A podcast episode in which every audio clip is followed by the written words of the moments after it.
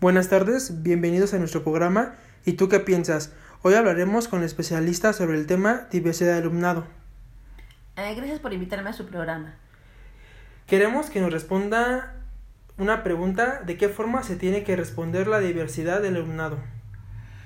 Mm, bueno, creo que uno de los problemas actuales en México es que se habla mucho de pasar de la educación especial a la inclusión educativa. Sin embargo, considero que estos temas se quedan solo en el tintero, en la política de la educación, porque en realidad las escuelas en México y sobre todo en algunos pueblos alejados, en algunas comunidades, no cuentan con una infraestructura física para atender a la diversidad de los estudiantes. Algunos maestros no cuentan con la preparación para atender a niños y jóvenes que pasan por alguna necesidad educativa especial, como un síndrome de Down, como una parálisis cerebral o con algunos em, problemas eh, que, que, pudieran parecer más sencillos, como sería la falta de atención de los niños en las clases o cuando ellos se aburren o cuando ellos se cansan.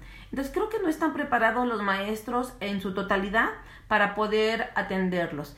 Y el problema es que las autoridades educativas piensan que solamente por decretarlo ya estamos en condiciones para lograrlo. Por otra parte, se habla de pasar de la inclusión educativa.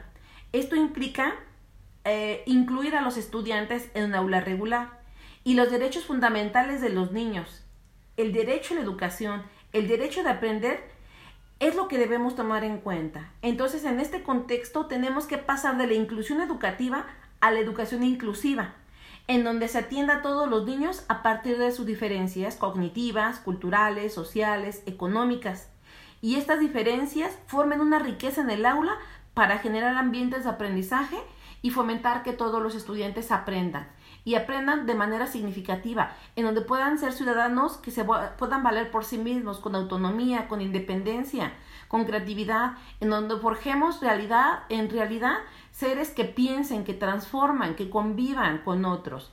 Entonces, desafortunadamente se habla de la educación especial, se habla de la inclusión educativa, pero no se está hablando de la educación inclusiva, que es esta otra parte de mirar al sujeto y atenderlo a partir de sus necesidades. Gracias por, por haberme invitado a su programa.